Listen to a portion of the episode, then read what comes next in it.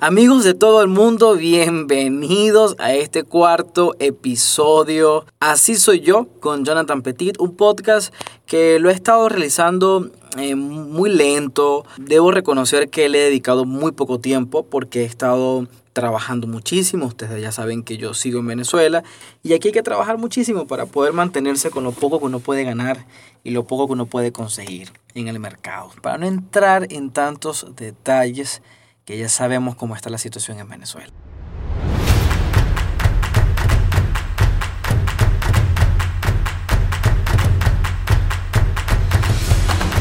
Lo cierto es que, eh, al menos en Venezuela y en la ciudad de Cura, estamos viviendo una segunda ola de contagios según los medios de comunicación. Yo creo que estamos como en la tercera cuarta ola porque realmente cuesta mucho confiar en las cifras que da el gobierno nacional o el régimen de Nicolás Maduro. Lo cierto es que estamos en una segunda ola de contagios, hay mucha gente contagiada. Yo personalmente he estado muy abrumado emocionalmente porque eh, las noticias una detrás de otra es cada vez más lamentable de gente muriendo en el hospital por muchas razones, más allá del déficit de salud que tenemos, pero también una gran cantidad de personas cercanas que le han tocado migrar a las redes sociales obligatoriamente en contra de su voluntad para entonces pedir ayuda, pedir auxilio para que alguien les envíe una remesa, les envíe una transferencia PayPal, CELE, pago móvil, algunos dólares en efectivos para poder costearse los medicamentos. La verdad es que la situación es dramática, muy dramática y por supuesto ir a un hospital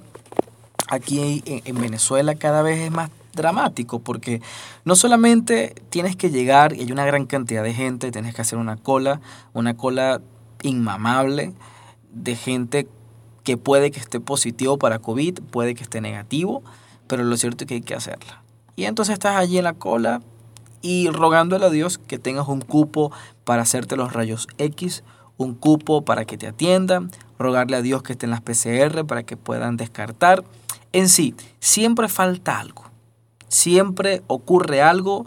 Muy pocas veces la situación en los ambulatorios rurales y en los hospitales llamados hospitales centinelas eh, esté todo completo, esté todo en orden para atender a un paciente. Entonces se hace cada vez más pesado que te atienda un médico. Por eso mucha gente se queda en su casa. Quizás muchos eh, saben que tienen COVID y prefieren quedarse en casa y decir, ¿sabes qué? Yo estoy harto de este país, harto de la cola, harto de suplicar, de mendigar, si me voy a morir, muero. Y si no, gloria a Dios. Yo creo que eso es lo que está pasando mucho en la mente del venezolano. También otra de las cosas que ha sonado muchísimo es el incremento de suicidios tras la pandemia, pues a nosotros los venezolanos nos cuesta estar encerrados, pero es necesario. Eh, cuesta mucho. Quienes trabajamos día a día para buscar el dinero tenemos que salir. Y cuesta mucho entonces quedarse encerrado.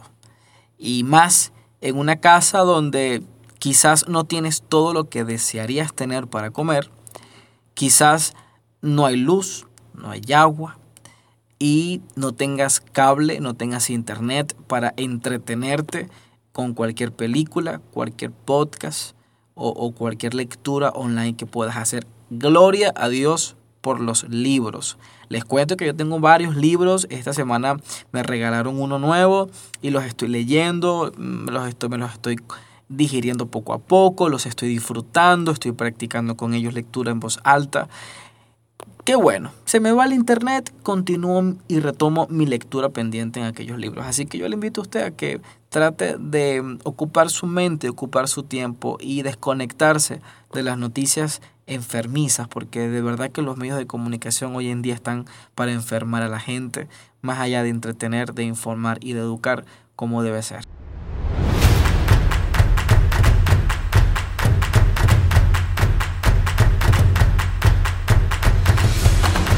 Este podcast no va para, no va dirigido, mejor dicho, este podcast no va dirigido para que usted se siga enfermando con malas noticias y trágicas noticias de Venezuela, porque para eso están los demás podcasts y medios de comunicación. Yo hoy les quiero hablar y quiero compartirles algo grande de mi vida, y es que ustedes saben que hacer, eh, ejercer la carrera, el periodismo, la comunicación aquí en Venezuela cada vez es más difícil.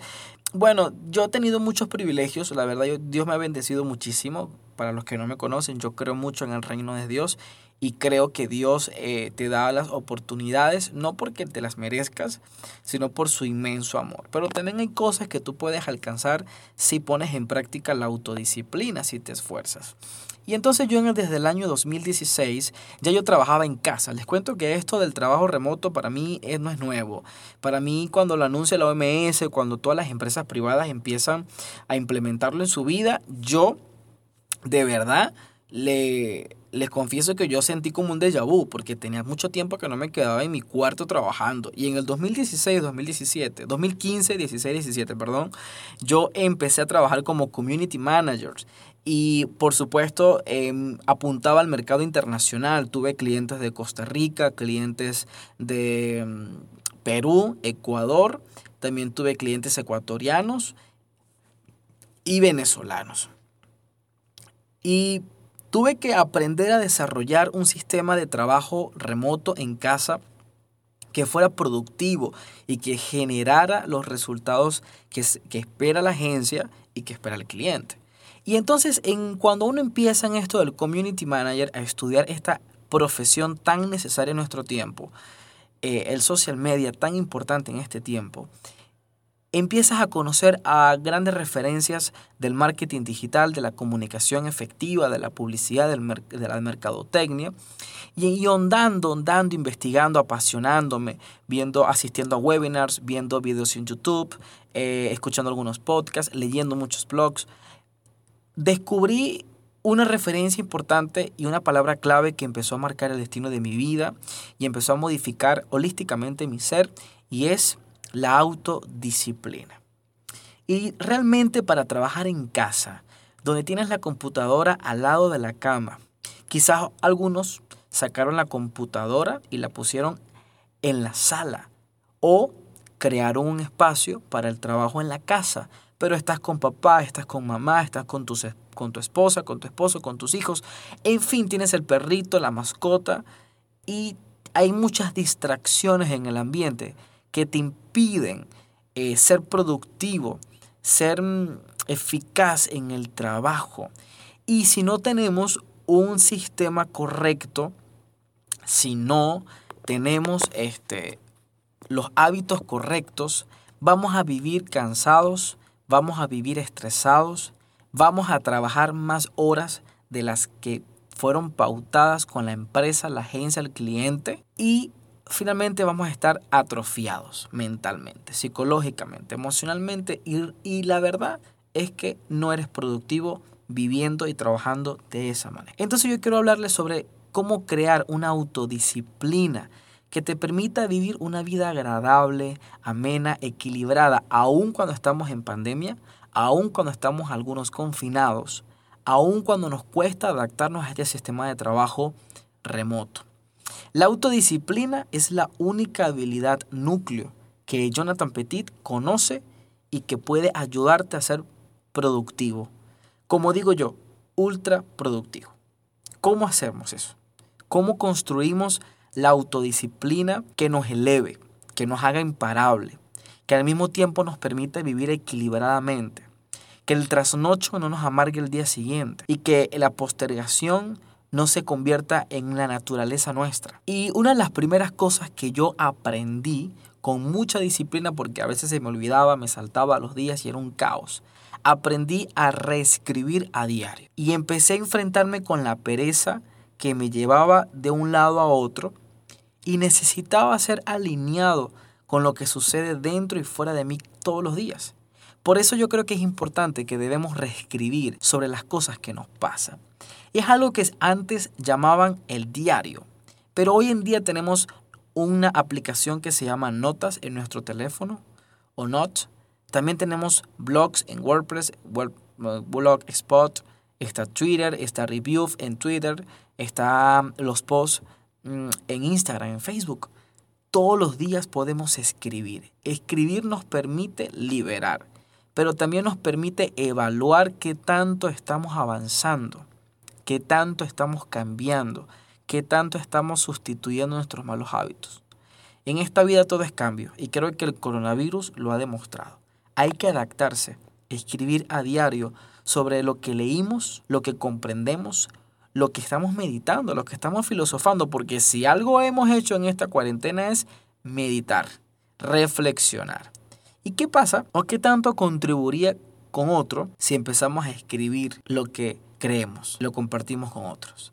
Yo creo que eso va a fortalecer tu autodisciplina. La segunda cosa que quiero recomendarte es que es necesario los recordatorios. No solamente son notas, emails, audios, palabras de otra persona, canciones, videos. Necesitas desarrollar un sistema de recordatorios porque es importante que te recuerden los mensajes vitales en tu vida. Y cuando tú tienes un recordatorio, cuando tú eh, colocas allí un, papelito en tu cuarto, en el teléfono, usas la alarma, un email, le comentas a alguien que te recuerde algún hecho importante en tu vida, alguna reunión, alguna pauta, alguna salida, alguna videoconferencia, alguna, alguna transmisión en vivo, eso te ayudará a actuar con responsabilidad en aquellas cosas que de verdad debes ser responsable y debes enfocar. La tecnología aunque la estamos usando muchísimo hoy en día, puede arruinar nuestro flujo de trabajo y hacer malgastar,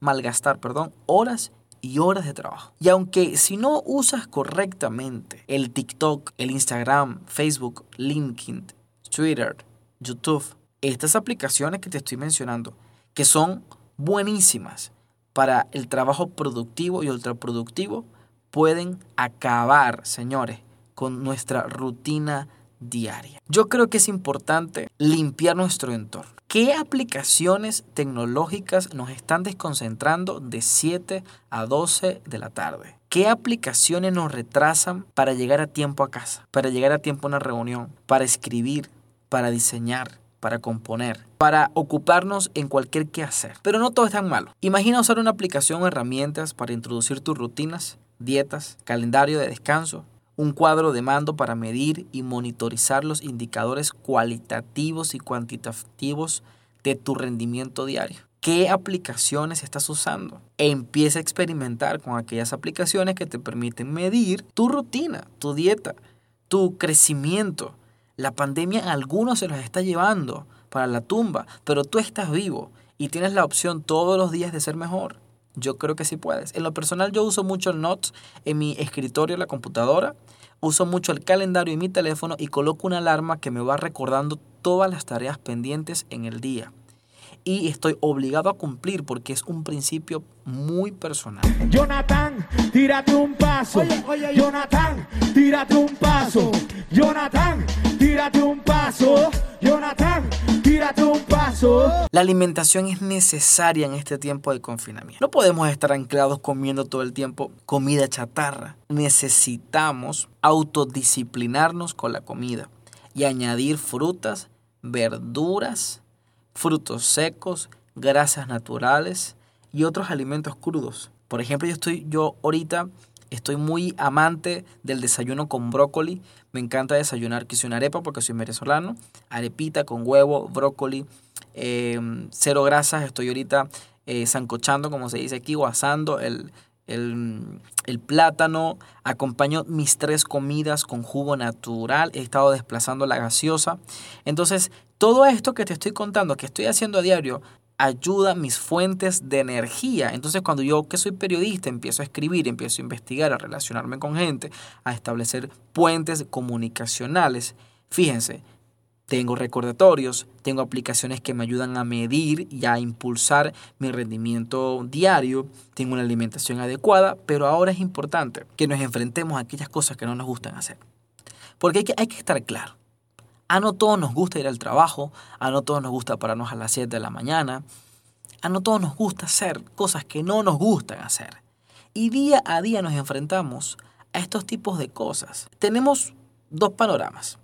Las cosas que nos apetecen hacer, que queremos hacer y nos encanta hacer, y las que debemos hacer, que son pesadas, que nos aburren y que nos crean fricción. Pero tú y yo sabemos que el trabajo importante no ocurre paseando por el parque. Por lo tanto, cómo ser productivos, ultra productivos, sin perderte de las cosas que te gustan. Hay que intentar crear un equilibrio.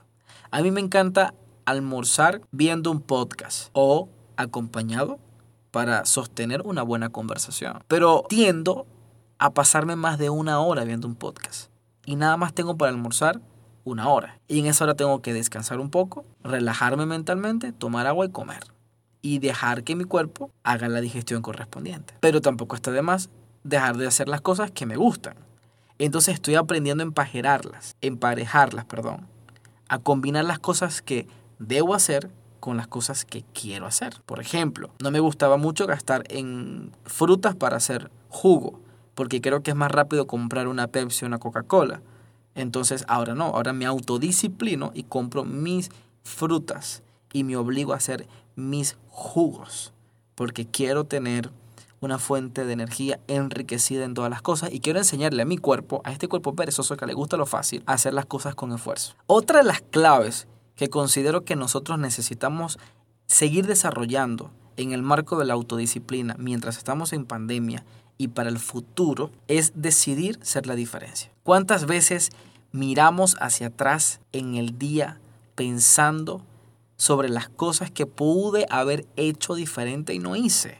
Yo creo que pensar en aquellas cosas que pude haber hecho diferente y no hice es una tortura, es como un infierno en vida. Tomar más riesgos, trabajar sin interrupciones, evitar conversaciones que no aportan nada a tu vida, chisme, brollos, cuestionamientos, prejuicios, no comer comida basura, eh, haber expresado un sentimiento, haber expresado que tienes miedo a contagiarte, miedo a que te rechacen, ansiedad para confesar que no tienes que, que, tienes ansiedad y no puedes tomar el control, confesar que estás triste, que estás estresado, que no sabes cómo lidiar con tus errores. Todas estas cosas son sentimientos devastadores que nos impiden sentirnos libres.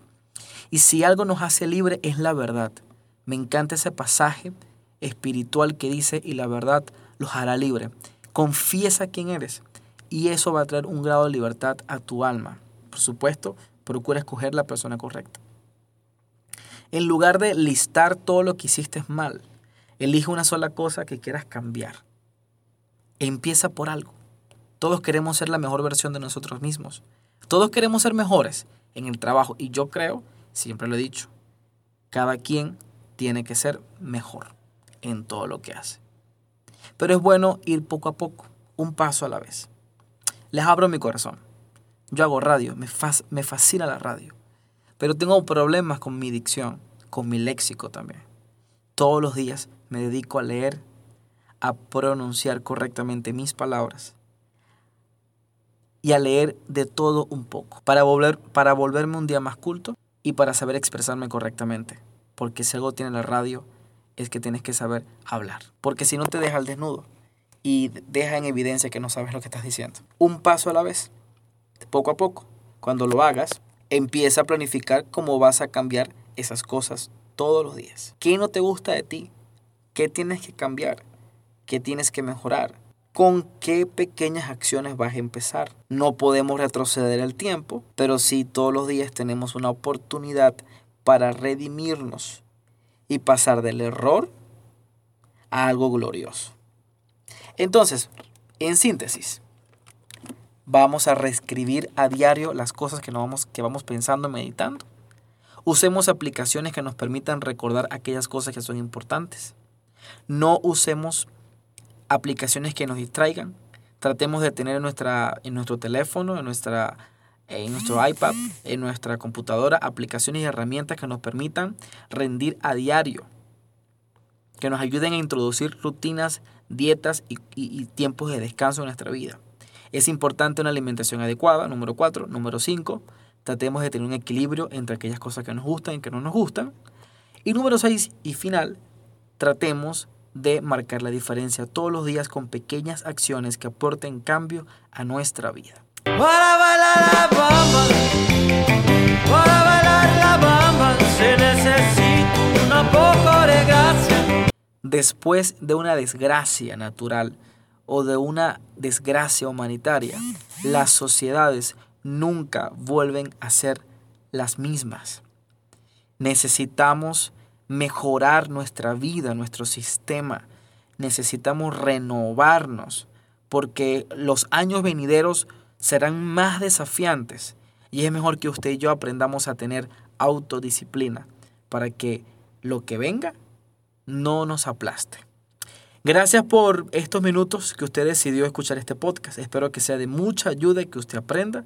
Recomendaciones, sugerencias, puede escribirme a mi cuenta en Instagram, arroba soy petit y García y en Twitter arroba soy petit y García. Les invito también, si a usted le interesa lo que está pasando en mi provincia, en Venezuela, Falcón, pues pueden visitarme mi blog, aquí en la descripción les dejo el link y también les invito a aportar y ayudar al periodismo independiente, porque gracias a los lectores es que podemos sostenernos. A ustedes muchas gracias, fuerza y honor.